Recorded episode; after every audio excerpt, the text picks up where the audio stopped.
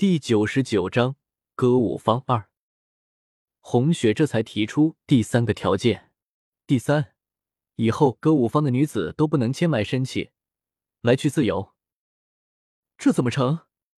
要是没有卖身契，还如何管得住他们？那几个就是我拿着他们的卖身契，都被万华楼给挖走了。这要是没有了卖身契，还如何管得住？那女人觉得这第三条办不到。红雪见他面露难色，便说：“这人呐，他不是动物，最是勉强不得。如果束缚死了，没了灵性，还如何帮你吸引客人呢？”那老鸨一听是这么回事，便勉勉强强同意了。红雪这才说：“好吧，现在去梨香院看看吧。”那女人在前面带路，红雪一行人跟在她身后，绕了几个弯。来到一条街，街两旁的的小楼很是精致。仔细闻的话，还能闻到点点清香，脂粉的清香。很显然，这里便是传说中的花街了。这会是白天，很多小楼的门都关着，估计是在养精蓄锐，等着晚上开门做生意呢。在这条香艳美丽的花街上，没走多久，便看到一座三层小楼。门上挂着一个大大的匾额“梨香院”，门也是关着的。老鸨敲了敲门，门开了。开门的是个小丫头，睡眼惺忪，估计刚才是在打瞌睡。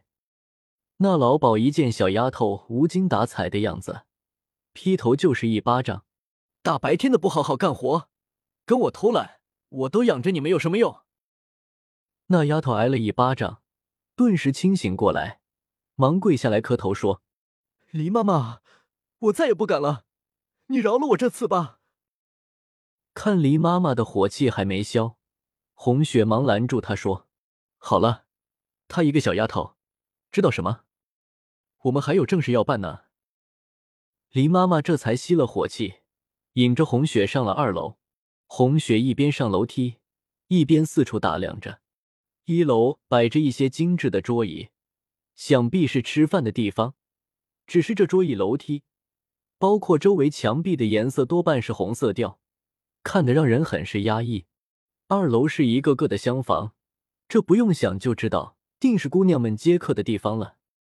李妈妈引着红雪来到二楼最边上的一个厢房，走了进去，说：“这里便是我的房间，姑娘以后有事就到这里来找我。”红雪在厢府里住过，在皇宫里住过。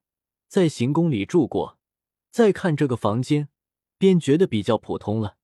只是房间里插着的鲜花和浓浓的脂粉味，昭示着它的主人的身份。打量完房间，红雪让黎妈妈取来了笔墨纸砚。刚才那三个条件，口说无凭，还是要立个字据的好。于是铺开白纸，提起毛笔，蘸了墨水，写下了刚才提到的三个条件。然后在最下面盖了手印，之后递给黎妈妈，说：“姐姐叫什么名字？我还不知道呢。”黎妈妈笑了一下，说：“我叫黎香，经营这个梨香院已经十年了。”然后接过字据，掏出随身的印件，盖了章上去。红雪一阵大酒，看来自己也要找时间去刻个章子才是。黎香许是看明白了红雪的心思，说。这个印件是梨香院里签契约，钱庄里提银子的凭证。原来如此，当家人就是不一样。收好字据，红雪便开始着手改造梨香院了。梨香姐姐，你长我几岁，我便唤你姐姐了。既然字据立好了，我们便要开始行动了。首先，这里的名字要改改，不如就取你我二人的名字，叫雪梨芳，如何？你呢？就是这里的方主如何？姑娘看着好便可以。我经营这里十多年，付出了很多心血，到头来落得这样的结果，很是惭愧。既然请了姑娘你来，便是信任你的，你只管放开手的改动。黎香也不知道自己为何如此的看好眼前的这个大街上认识的姑娘，不过只要她能干出点名堂来，自己便没有看走眼。红雪笑着说。承蒙李姐姐看重，我保证，一个月后让这里焕然一新。你现在通知院子里所有的人都到一楼的大厅里，我要好好认识一下。院子里的人很简单，看门的护院十人，洒扫的丫头十二人，清官人五人，乐师两人，平常接客的姑娘十五人，如今加上红雪、桃花、墨兰，还有他刚刚在人世上买来的五个人，一共是五十三人。红雪拿着一叠厚厚的卖身契，扬声道：“各位都听好了，今天起。”梨香院要改成歌舞坊，需要一个月的停业整顿。我这里是各位的卖身契，今天把它还给各位。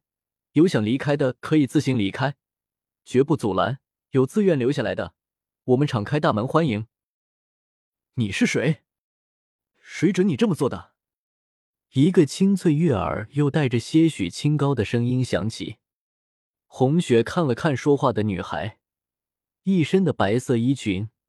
面目清秀，气质上有些冰冷。我便是今天新来的二当家，刚才说过的每一句话都是算数的。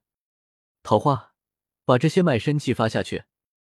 红雪说着，把手里的那叠卖身契递给桃花。桃花接过那叠卖身契，一一发了下去。一番热烈的议论之后，收拾包袱走人的竟然有一大半。黎香很是气愤。这些养不家的东西，也不想想当初是谁给你们吃地穿的。李姐姐不用生气，这些人已经生了想走的心思，留下来也没用。这里不是还有好些个没走的吗？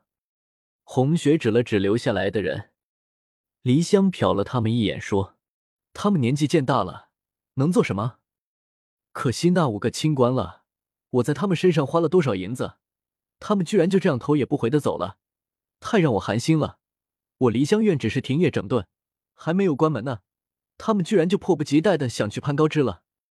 你说这人情怎么就这么薄啊？留下来的只有十个姿色平平的姑娘，还是二十上下的，也就是梨香口中年纪渐大的。走了一个乐师，只剩下一个乐师了。洒扫的丫头不只是胆子太小，还是怎么回事？一个都没有走，护院走了一半。算了一下，余下来的就只有三十七人了。李姐姐放心吧，这些人已经足够了。到时候我们歌舞坊火起来的时候，你还怕没有姑娘来投奔？红雪拍了拍黎香的肩膀说：“黎香听了红雪的话，才好过一点。确实，经过一番大刀阔斧的改革，谁都有点接受不了。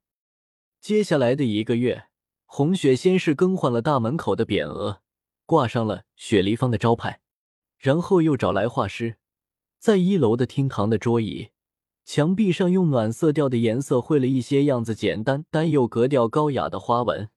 楼梯的颜色换成淡淡的翠绿色，扶手上浅浅的绘了玫瑰样子的花纹。